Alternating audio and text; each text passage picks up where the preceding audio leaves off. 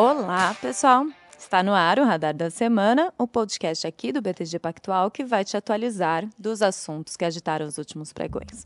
Sou Marcelo Gutierrez e aqui Gerson Zanlorenzi. E aí, Mar, quinta-feira de gravar o podcast e tá pegando a sua frase já inicial, que não falta são assuntos que agitaram né, os pregões. Né? Estava até vendo um estudo hoje de manhã lá que o pessoal estava comentando, nos últimos 15 pregões lá, a gente está com, uma, com recorde de volatilidade, sequência de recorde de volatilidade em todos os ativos, dólar, bolsa e juros. Né? Então, sem dúvida, a gente tem que estar tá aí mais dedicado a analisar, entender, interpretar o mercado. Então, trouxemos uma turma de peso aí para ajudar a gente nesse momento.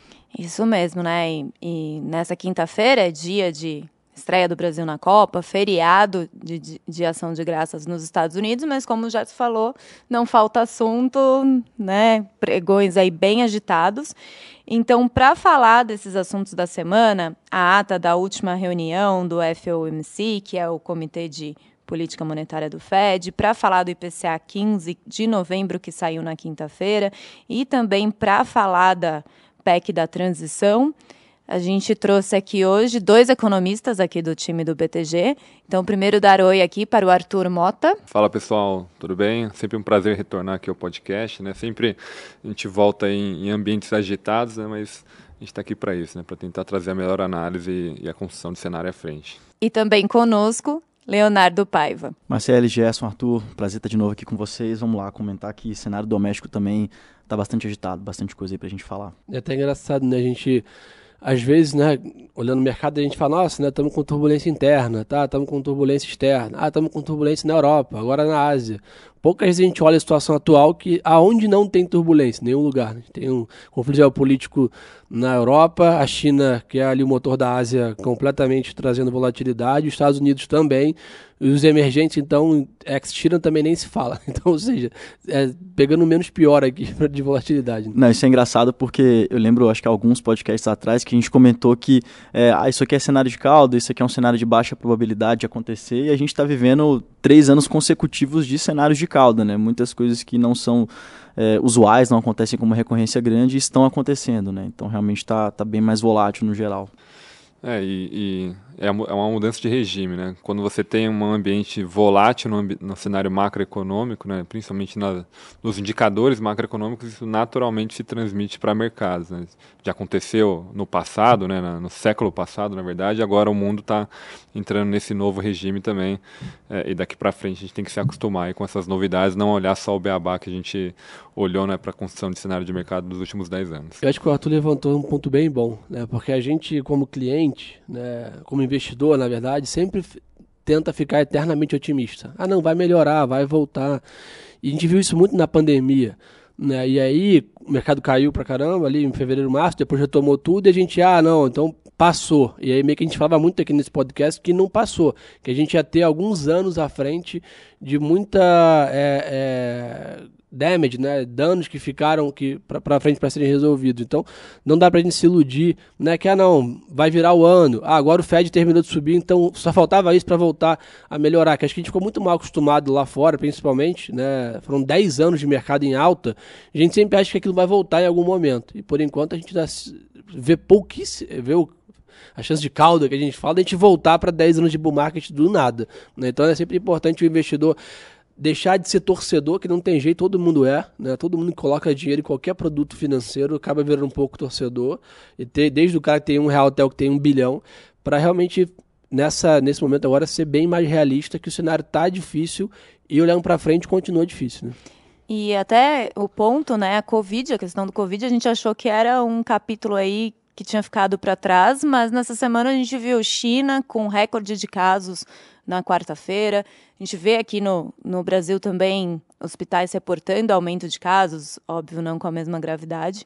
Então a gente vê aí o, os capítulos voltando, né? E outro ponto também que é legal a gente comentar, que igual foi a Covid, alguns fatores como assim, Estados Unidos está com uma taxa de juros de 5%, etc., são fatores que fazia um tempo que a gente não via. E lembra a pandemia quando começou? Ah, vai ser uma semana. Ah, não, não, 15 dias. Cara, mais de um mês não passa. Não é possível que a gente vai passar uma Natal na pandemia. Três anos de pandemia. Então, o que eu quero dizer é, né, uma China em desaceleração, uma guerra num, num continente que já tem conflitos geopolíticos, e o maior banco central do mundo com juros altos, é uma coisa que não traz consequências para uma semana, duas semanas. Isso vai trazer bastante reprecificações. Né? Uma mudança estrutural mesmo, né? Então, já que o Gerson levantou esse ponto aí do Banco Central dos Estados Unidos, né, na na quarta-feira saiu a ata da última decisão do FOMC. É, foi a ata da, re, da reunião realizada nos dias 1 e 2 de novembro que subiu a taxa de juros para 0,75 ponto percentual. Vi ali, Arthur, no noticiário, né, todos os jornais, aqui e lá fora também, levantando ali o ponto que a maioria dos membros do FED, nessa reunião do início de novembro, enxergava que seria apropriado uma desaceleração do ritmo de alta. Só que essa reunião foi no começo de novembro, né? Depois a gente viu ali dados de inflação abaixo do esperado, diversas declarações de membros do Fed. Então essa desaceleração do ritmo aí já estava precificada, né? Perfeito. Acho que é, diferente de reuniões anteriores, onde o Fed dava uma primeira sinalização durante é, a coletiva de imprensa, né, e depois a ata é, trazia alguma novidade, né, foi durante o processo de, de, paralisação do programa de compra de ativos, depois do processo de ajuste do balanço, eles sempre utilizaram a ata como um instrumento adicional de política monetária, né, de informação. Só que dessa reunião, eles não podiam utilizar esse tipo de artifício, eles precisavam entregar a mensagem naquele momento, porque é um, é, um, é um movimento de comunicação muito difícil o Banco Central tentar manter um posicionamento hawkish e, ao mesmo tempo, desacelerar o ritmo de alta de juros. É, é uma tríade impossível né, de você continuar apertando as condições é, financeiras. Então, ele não podia esperar a ata via tona para poder passar as principais mensagens. Nesse sentido, durante a coletiva de imprensa lá, no dia 2 de novembro, o Powell já tinha entregue a maior parte das informações. Quais são elas? Primeiro, uma boa parcela dos membros já estavam inclinados a desacelerar o ritmo de alta de juros. Isso apareceu é, de forma escrita na ata ali, que eles entenderam né, que seria a melhor estratégia, a maior parte, né, não necessariamente o total. É, mas mais do que isso, que eles começariam a incorporar outras informações para o processo de tomada de decisão de alta de juros. Né? Dentre esses processos, primeiro, a defasagem da política monetária, eles já subiram bastante os juros, né? a, a, o próprio efeito do aperto das condições financeiras na economia demora um tempo para acontecer. Alguns membros, e eles já foram vocais nos últimos dois, três meses, se mostram um pouco mais preocupados com o efeito na estabilidade financeira do mercado americano. Uma alta de juros tão expressiva, 75 bips é bastante coisa, então já estava começando a pesar. E durante a coletiva o Paulo também comentou, olha, é, desacelerar o ritmo de alta de juros não quer dizer que a gente está próximo de uma finalização do ciclo. Então, simplesmente um gerenciamento para a gente agora é muito mais importante pensar no nível final, na taxa final e por quanto tempo a gente vai manter essa, essa política monetária nesses tempos, né, nesse posicionamento. É mais importante do que a velocidade. Então, ele tentou dar um downplay, a ata também trouxe vocalmente essa discussão, né, na verdade de forma escrita essa discussão. Então é um balanço de risco que a gente já estava mais ou menos é, já estava mais ou menos conhecido. Naturalmente, para o mercado, como a ata não traz uma novidade em relação ao que foi dito na coletiva, em relação ao que foi dito pelos Fed Speakers nos últimas, nas últimas três semanas, se você não tem nenhuma novidade, você não tem nenhum aperto adicional do, da, da, do vocal né, da, dos membros, acaba sendo uma notícia relativamente no, boa, porque você tira é, um prêmio de risco de quem estava esperando ali é, alguma informação adicional sobre um ciclo mais longo para o ano que vem, ou eventualmente discussão efetiva de taxa, né, que eles vão fazer de uma forma muito intensa com a revisão das projeções para o mês de dezembro. Acho que um último ponto é sempre bom diferenciar, né, tem algumas pessoas que olham a ata, não conseguem fazer isso, é, diferenciar o que, que é, é, o Powell falando na coletiva e o que, que é uma ata da discussão. Quando o Powell está falando na coletiva, ele não está falando como presidente do Fed, ele está falando como comitê, o FOMC. Então ele tem que passar a mensagem da mediana do comitê, a, a forma mais agregada. Ele na é só ata, o locutor. Ele é só o locutor, ele está passando a mensagem. Na ata, você consegue colocar a opinião quase que individual de cada um. Então, quando você vai lendo a ata, o wording dela é muito importante. Vai mostrando que, às vezes, poucos membros têm uma opinião, ou a maioria tem uma opinião, uma boa parte. Então, você consegue diferenciar mais ou menos para onde está indo o comitê.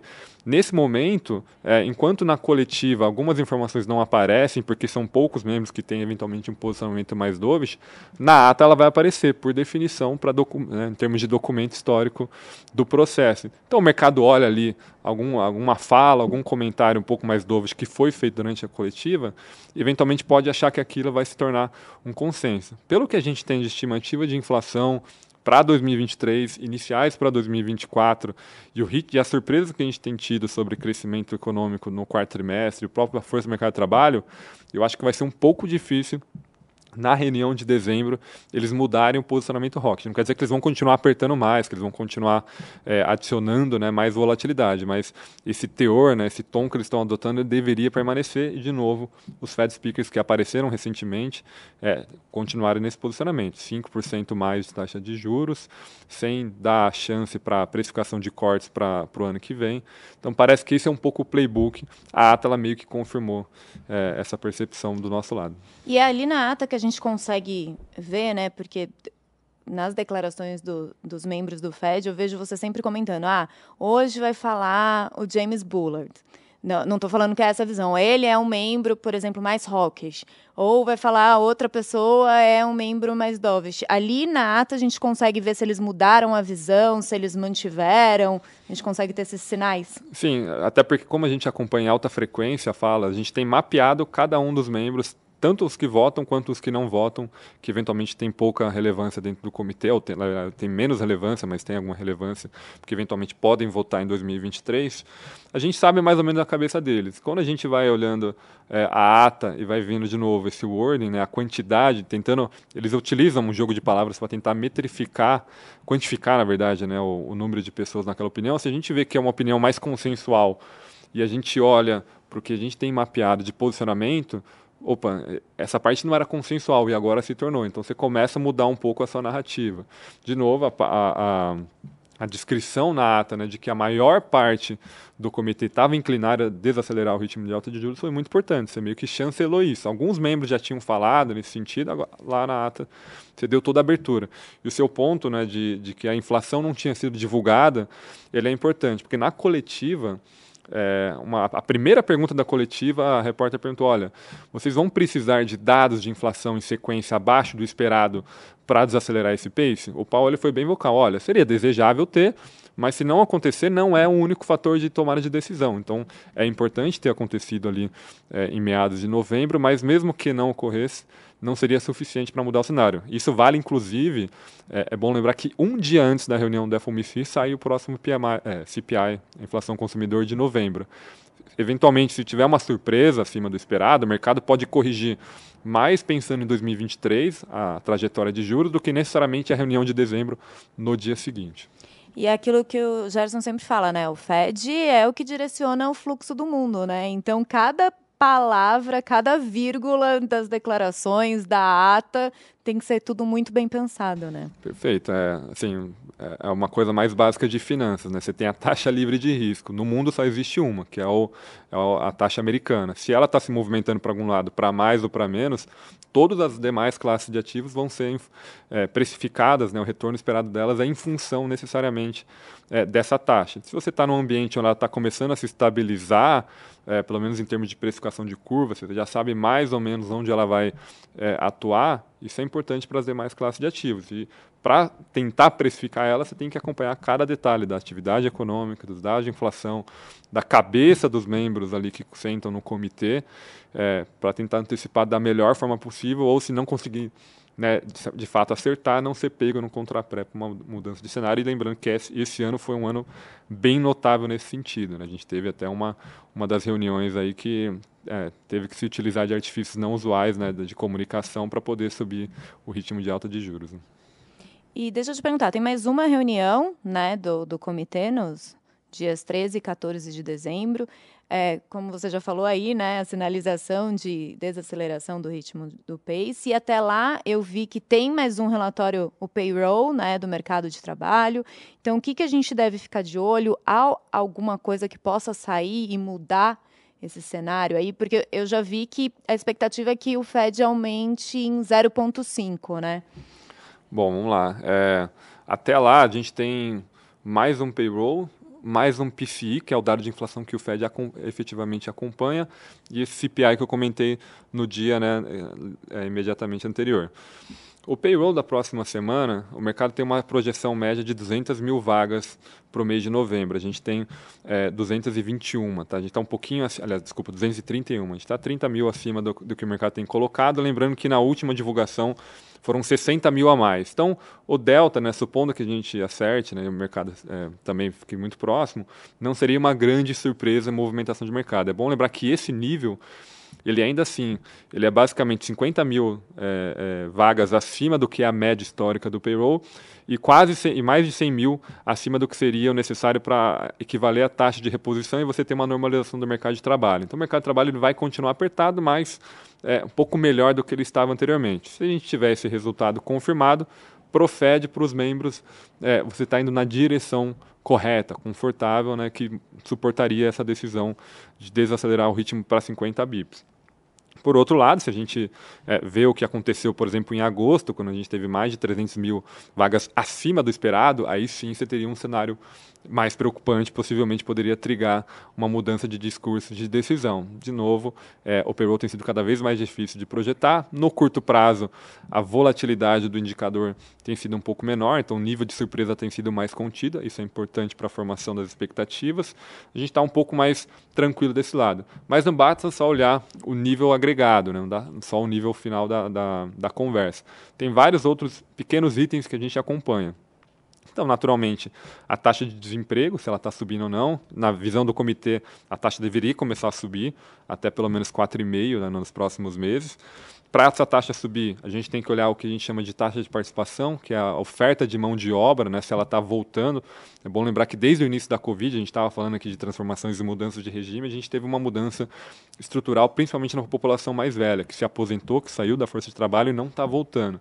É uma força de trabalho que não está sendo substituída de forma fácil, por isso que o mercado de trabalho está apertado.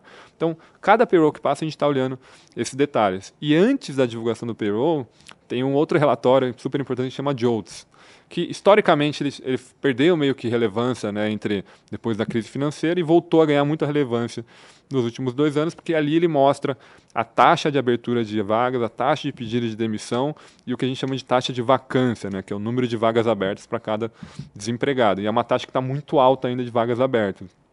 Então, se esse indicador continuar normalizando como ele começou a normalizar, se o payroll continuar nessa trajetória de desaceleração em nível, né, não necessariamente a discussão da surpresa, e a, a, e a taxa de desemprego voltar a subir um pouquinho, não é o suficiente para o Fed parar de subir juros, mas está indo na direção de desacelerar o ritmo de alta de juros e começar né, a deixar eles um pouco mais tranquilos. Então. E falando de acelerar, lembrar bem né, que amanhã, basicamente sexta-feira, é Black Friday nos Estados Unidos. E uma das grandes questões também que o mercado tem olhado é porque o Arthur falou, né? O americano está com muito caixa, né? Tá com, veio com savings grande da pandemia e não para de consumir, né? E uma das coisas que o Fed quer, eventualmente, é esfriar um pouco essa economia. Então, monitorar o resultado do Black Friday é até curioso, que a gente segue naquela dinâmica de torcer para as coisas serem ruins. Né? Então, se for uma baita Black Friday, no modo operandi normal, os varejistas iam subir, tudo ia dar certo. Agora é o contrário, né? Se tiver uma Black Friday recorde, o consumo explodiu, vai ser ruim para os ativos de risco, né? Então, é, ficar monitorando, lembrando que ali no Black Friday Natal, que é um período de consumo maior, geralmente a inflação é pior ali no final do ano também.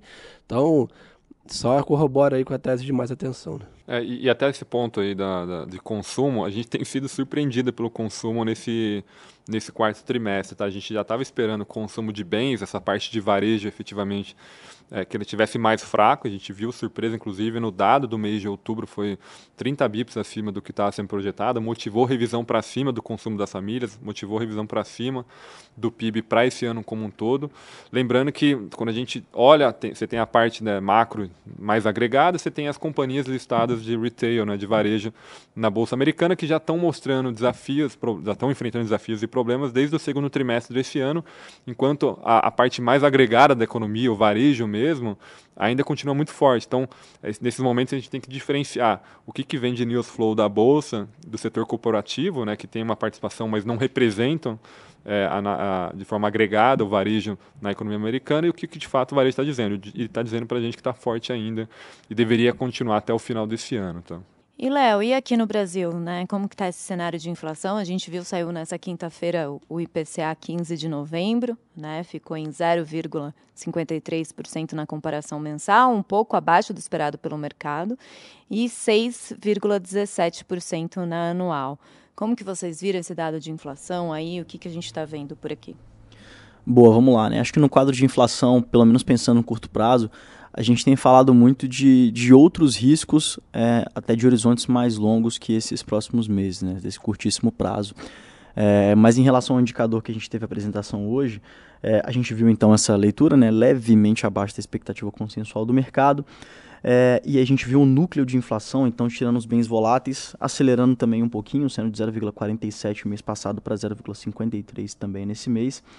É, então mostra que, em comparação com o mesmo mês do ano anterior, em comparação com o pior momento da inflação, ainda assim é um indicativo de composição melhor, é, mas também não teve uma, uma composição é, exatamente muito melhor que o mês passado. Mas alguns pontos aqui são interessantes para a gente observar. Então a difusão aqui, que é basicamente o quão disseminada a inflação tal, o número de segmento que cresce, é, segmentos que crescem versus o total, em 63,76%, então um pouquinho acima do mês passado. É, destaque aqui também para a inflação de serviços, a gente viu é, em serviços subjacentes uma aceleração de 0,48%, frente a 0,41 no mês passado, mas um ponto interessante é quando a gente pega a quebra de serviços, é, a gente viu essa aceleração sendo pautada pelo aluguel de automóveis. Então é um componente de serviços subjacentes que é um pouco mais volátil e, e acaba compensando a, desaceleração em outros, outros subsegmentos, né?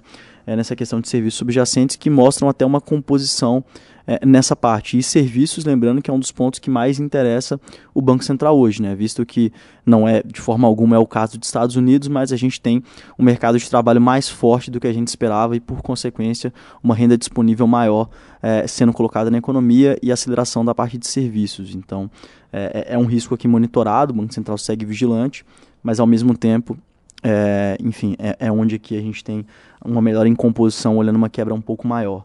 A parte de bens industriais subjacentes teve uma piora, é, mas acho que vale ressaltar também que está um pouco mais volátil do que a gente tem percebido no histórico e, e por duas questões. Acho que a primeira dela, delas é a questão do descasamento de cadeias globais, de fornecimento. Isso aqui tem sido é, algo que melhora, piora, mas a tendência tem sido de melhora nos últimos meses. E também a parte de taxa de câmbio, né? Claro que aqui tem um, um gap entre o impacto efetivamente uma depreciação e uma apreciação no segmento de bens industriais. É, mas a gente tem visto isso também bem volátil com todo esse cenário que a gente tem comentado por aqui. Então, acho que em linhas gerais o que a gente pode dizer é que, é, dado o que a gente tem visto no ciclo inteiro de processo inflacionário, tem uma melhora, é, mas ainda assim tem questões que a gente tem que se, se manter bastante atento aqui, principalmente é, inflação de serviços, né? Se essa melhora de composição ela vai continuar nos próximos meses. E o ponto aí, né, falando de um outro assunto aí, que eu acho que é o terceiro podcast que a gente já fala seguido, né? A semana aí seguiu volátil com as incertezas da PEC da transição, né? E também notícias ali da formação do novo governo do presidente eleito Lula para o ano que vem. O que, que eu queria entender com vocês que além daquele texto apresentado há alguns dias que falava em 198 bilhões de reais acima do teto, outras PECs foram foram apresentadas, né? Acho que mais duas no Senado, né? E nessa semana a gente viu aí declarações, inclusive da presidente do PT, a Gleisi Hoffmann, falando que há um acordo sobre a necessidade de remover o Bolsa Família, Auxílio Brasil do teto de gastos, mas não há um consenso sobre quanto tempo isso vai durar. E a gente viu também o presidente do Banco Central, Roberto Campos Neto, alertando ali no seu discurso na quarta-feira sobre a importância da responsabilidade social, mas de olho no fiscal como que tá essa PEC, como que ela tá caminhando, né? Todo dia a gente vê que mudou, né? O texto ia ser apresentado hoje, não foi, ficou para o dia seguinte, como que tá isso? Eu acho que essa sua última fala é bem importante para poder até, em alguma medida, a gente tentar entender esse acordo, né? Se esse acordo tiver feito com 308 deputados e 49 senadores, tudo bem, maravilha, vai seguir. É, aparentemente não, é, por algumas questões, uma delas, inclusive, esses outros projetos que foram apresentados.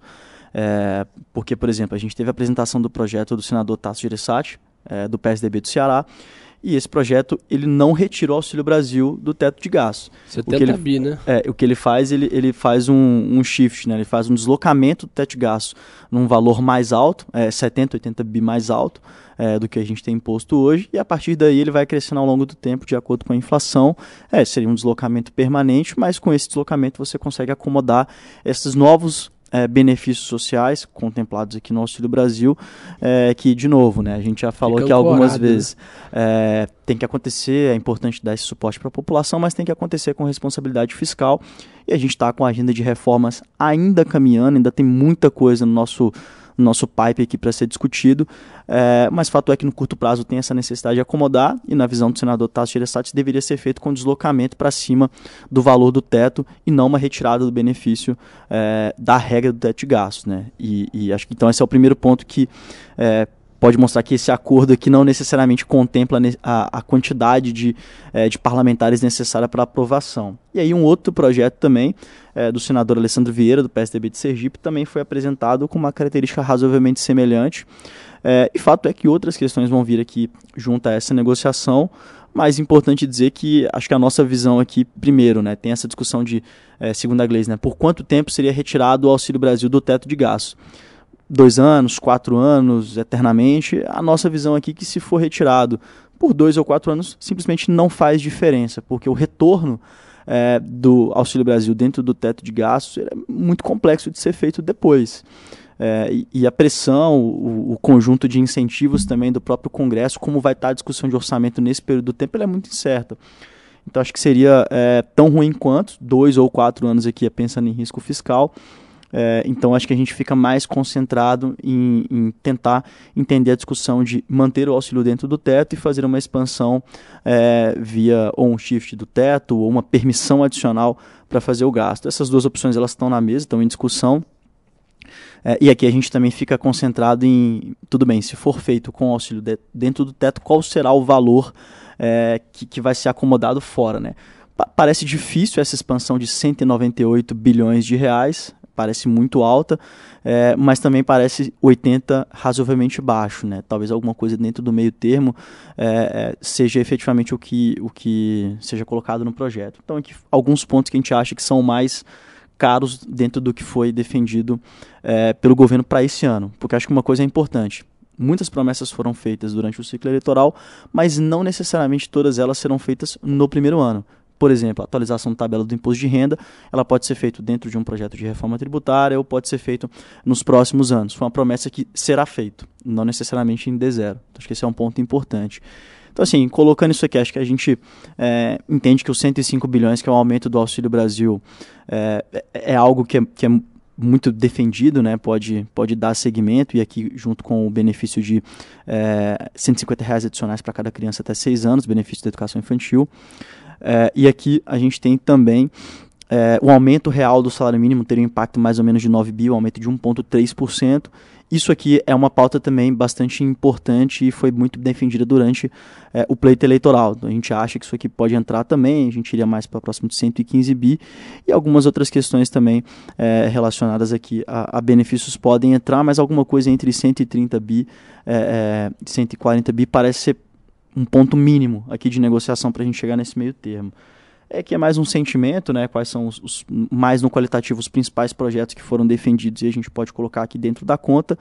Mas acho que em linhas gerais, é, pensando aqui efetivamente precificação de risco do mercado, é, Auxílio Brasil dentro do teto de gastos, uma expansão fiscal é, mais controlada frente ao que está posto, então alguma coisa entre 130 e 140 bi, a gente pode ver alguma melhora de descompressão de risco, mas naturalmente, a, a curva de juros ela abriu 150 bips aí nas últimas semanas, é, essa descompressão de risco não viria com um fechamento de curva na mesma magnitude. Acho que isso é importante. A gente já vive um patamar de que o mercado já precificou um juro adicional que deve continuar ao longo do tempo. De 15%, né? Uma Selic de 15% em 2023, né? É, e aí a consequência é essa precificação de uma Selic mais alta no próximo ano, né? É, como a gente comentou que a gente estava falando de inflação, naturalmente a gente coloca uma expansão fiscal no próximo ano. Claro, os 600 reais não é a expansão que vai ser feita, né, vai ser a continuidade do que está posto, mas os 150 reais adicional para cada criança é uma expansão fiscal. Um aumento salarial é, real do, do mínimo ela é uma expansão fiscal. Isso aqui tem impacto em inflação, é, também em crescimento, mas também em inflação,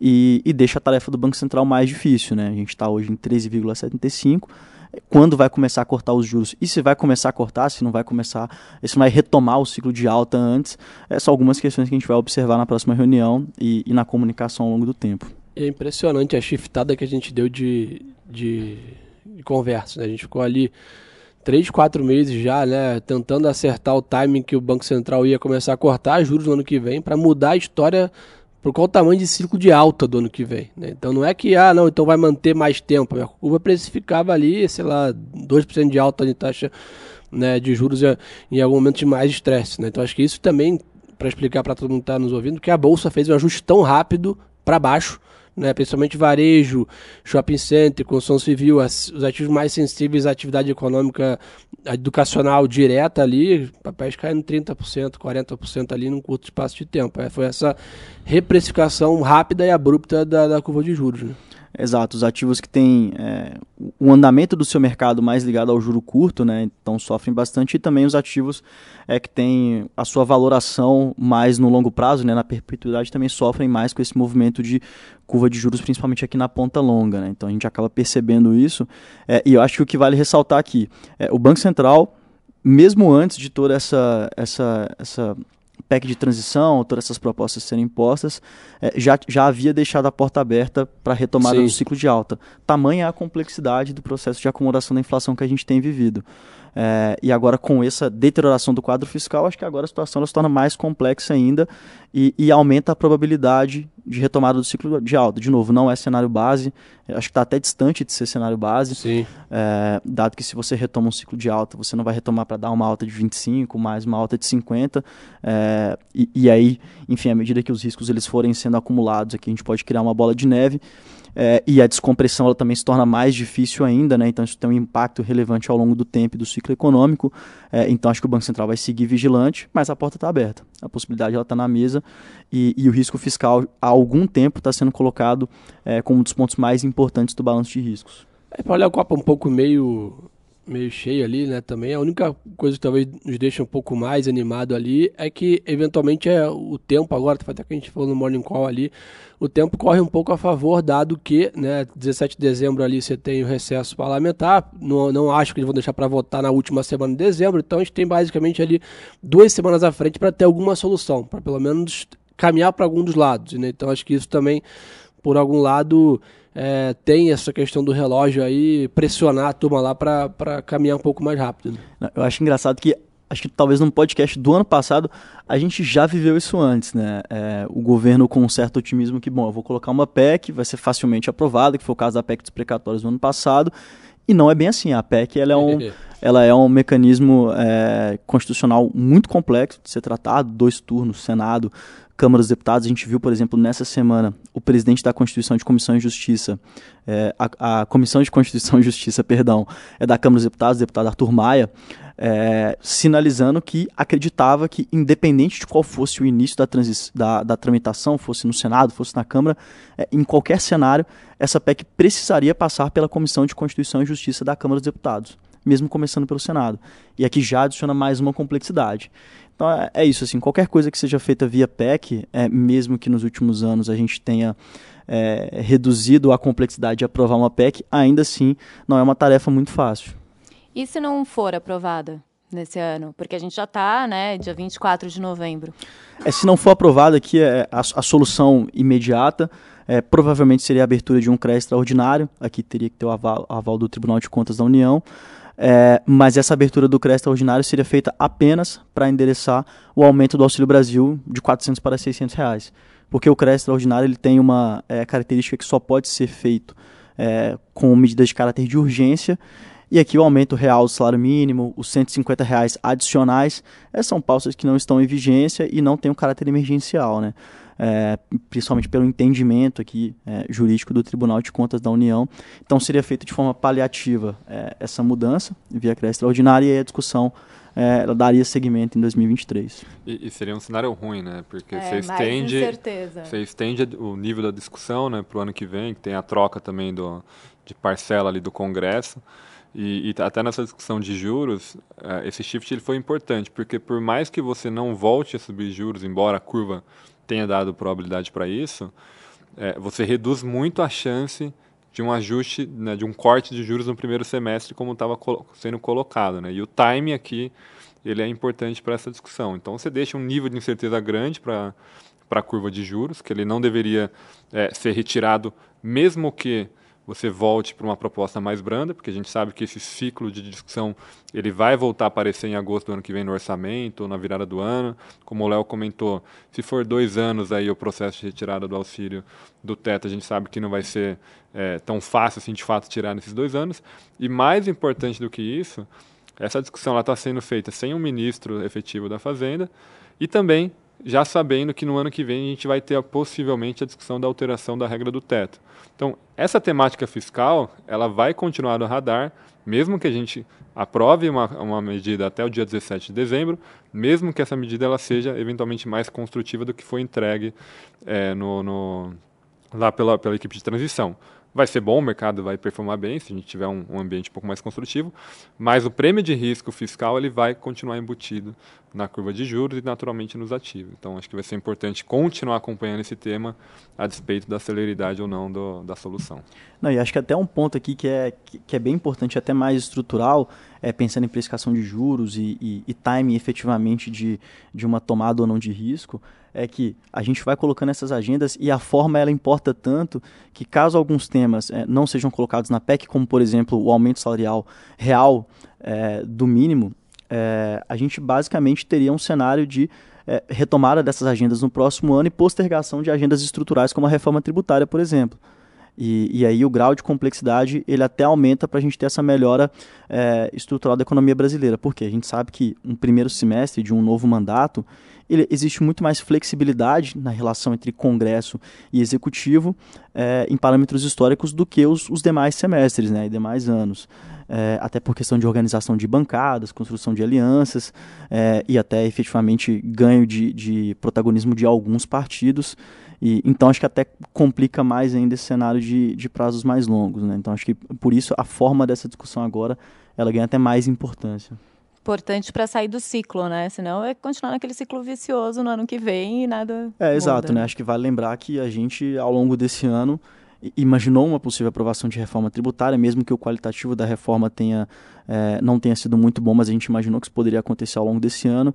A gente imaginou que a reforma administrativa poderia ter segmento esse ano e não teve. É, e são pautas que elas precisam votar nos próximos anos. É, é impossível fazer uma gestão é, do governo brasileiro sem essa agenda de reformas. É, a gente até fala que, é, ah, conversando com muitos clientes, conversando com outros investidores, é, quais são as pautas mais importantes que o candidato X, candidato Y está defendendo. A gente sabe que nas pautas estruturais, que é o mais importante para o realmente desenvolvimento da economia brasileira, elas eram consensuais. Tem que fazer uma reforma administrativa, independente do partido, uma reforma tributária, é, precisa mudar o sistema educacional para poder ter ganho de produtividade, tudo isso aqui estava posto. É, a gente te, já tem uma urgência diferente aqui com relação a questões demográficas que a gente não tinha no começo é, do século, né? então também muda um pouco o conjunto de incentivos aqui com relação, é, principalmente à previdência. Então tem, tem muita coisa que precisa mudar não tem como a gente fugir dessa discussão. Então, essas questões mais é, curto prazistas acabam atrapalhando bastante as discussões mais estruturais. Bom, e para caminhar aqui para o encerramento do nosso episódio, o é, que, que a gente tem que ficar de olho aí aqui no. O Arthur já falou um pouco lá fora, né? Semana que vem tem payroll, tem o um relatório JOLTS. Por aqui, o que, que a gente tem que olhar além da, das discussões da PEC da transição? É, além da discussão da PEC de transição, a composição do governo né, ela vai ser bastante importante. Não só é, quem será o ministro da Fazenda, que vai lembrar, a gente já mencionou é, as sinalizações é, são de fragmentação do Ministério da Economia, então Ministério do Trabalho, Indústria e Comércio Exterior, Fazenda e Planejamento. Então aqui a gente volta a ter quatro ministérios importantes, não só, então dilui a figura é, do ministro da Economia aqui em quatro agentes importantes. Então essa composição vai ser importante, mas não só quem serão os ministros, mas também os secretários. Isso aqui é bem, é, bem relevante, né? Então, acho que ficar de olho nisso vai ser importante para a gente entender, principalmente os próximos anos. É, naturalmente, né, qual será a, a, comunicação do Banco Central na última reunião do ano, isso aqui também vai ser bem importante. É, o próprio Roberto Campos Neto ele tem sido é, mais vocal nas últimas semanas, tem participado de mais eventos, falado mais sobre política monetária, é, então vai ser importante também acompanhar esse noticiário. E, e, claro, né, algumas questões mais qualitativas aqui com relação a indicadores. Então, indicadores antecedentes, que já mostram uma certa perda de ímpeto da economia, isso aqui é importante principalmente para a visão de inflação também, que a gente se concentra agora. Acho que são os principais pontos para a gente observar nas próximas semanas. Acho que só puder, puder adicionar um ponto que ele é importante para global, mas naturalmente para o Brasil, é continuar monitorando China. Né? A gente pincelou rapidamente aqui a discussão de Covid é, eles atingiram né, o pico máximo ali. É, antes era né, de, na, na, metade de abril, agora a gente viu o pico máximo. A gente está vendo uma volta das atitudes ali de, de lockdown, né, de quarentenas.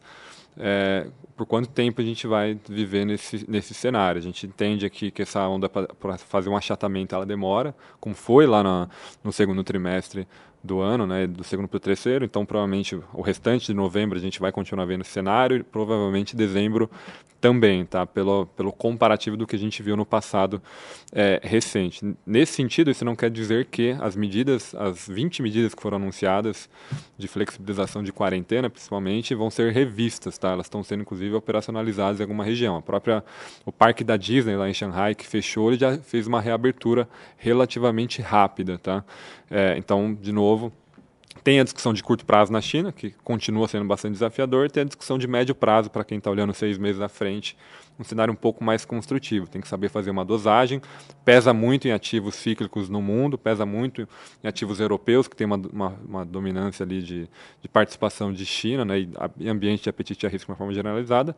E para o Brasil, não dispensa comentários, o Léo está até aqui para para falar até com mais propriedades, mas para o cenário de commodities aqui do Brasil é extremamente relevante a gente ter um pouco mais de clareza, é, se não para o curto prazo, que de novo até dezembro acho que é um pouco mais difícil, mas para o início do próximo ano, se a gente tiver uma reabertura no segundo trimestre, começando já sinalizações no primeiro tri, pode ser um pouco melhor. Nesse ponto da China, Arthur, até lembrando o episódio da semana passada, né, Gerson? A gente conversou com o João Scandiuzzi, ele tinha acabado Sim. de voltar da, da China, e ele falou que um ponto importante para observar é como a mídia chinesa está tratando os novos casos, a infecção, se está muito grave, se não né, se os casos não estão tão graves assim. Então, olhar esses sinais ali de como os casos de Covid estão sendo noticiados. Né? Perfeito. Né? A, a, mídia ela fez um trabalho na, no início de novembro, via é, é, jornais que têm influência estatal, de trazer mais informação sobre o que de fato é a Covid, porque eles passaram aí basicamente dois anos quase que demonizando a Covid, até para justificar essa política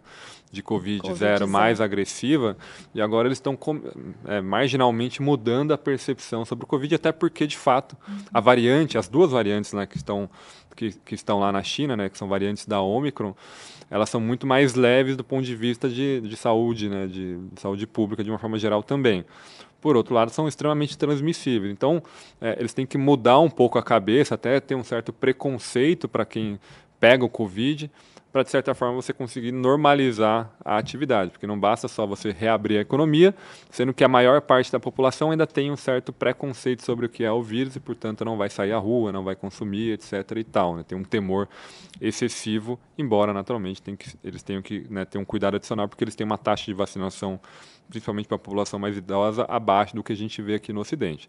São mudanças, de novo, são tijolos que eles estão construindo dentro de uma narrativa, dentro de um caminho que eles estão é, percorrendo, né, que está mais construtivo, está um pouco melhor do que a gente já viu no passado. Ainda está distante do que a gente vê aqui no Ocidente, mas para o mercado delta direcional importa. A gente está fazendo, né, digamos assim, como se fosse o pior momento né, da, da, posicionamento de China em relação ao Covid pode ter ficado para trás. Não quer dizer que ele vai fazer um shift rápido, como algumas pessoas já chegaram a pensar, porque China nunca é assim, nunca faz um movimento de um, dois até três, quatro meses, é sempre um movimento bem mais lento mas ele parece que começou a acontecer. Eventualmente, segundo trimestre do ano que vem, e sobretudo segundo semestre do ano que vem, pode ser mais construtivo. Parece longe, para quem está escutando, poxa, só lá na frente, mas para o mercado e é assim. Para quem ficou sonhando esse ano inteiro que a China pra... ia voltar no segundo semestre é, desse ano. É, para o mercado é importante de 6 a 12 meses à frente, né? Então você começa a descontar antes, você não espera acontecer para começar a colocar é, em preço de ativos, etc. É porque é aquilo, né? A gente vai pegando os sinais, porque depois que a China reabrir, reabriu e passou, passou a oportunidade, né? Você tem que ir pegando antes para se antecipar e investir, pegar aquele produto. Né? Pois é, e tem até uma discussão é, emergente lá de da estabilidade do próprio do próprio regime se você perpetuar essa política. A gente está vendo na margem um crescente número de protestos. É extremamente difícil você conseguir ter acesso a esse tipo de material e cada vez mais tem aparecido até em redes sociais. Não é usual isso acontecer do ponto de vista de China.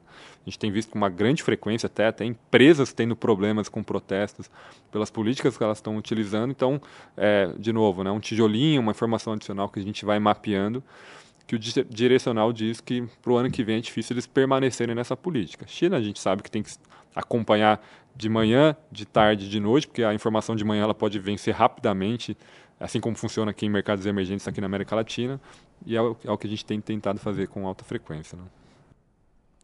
Boa, show de bola. Então, acho que muita coisa para a gente ficar de olho, tanto aquele resuminho que eu fiz no começo aqui, em qualquer parte do mundo que a gente olhar, tem algum driver que pode impactar todos os ativos, reprecificar a tendência e mudar o nosso portfólio de alocação.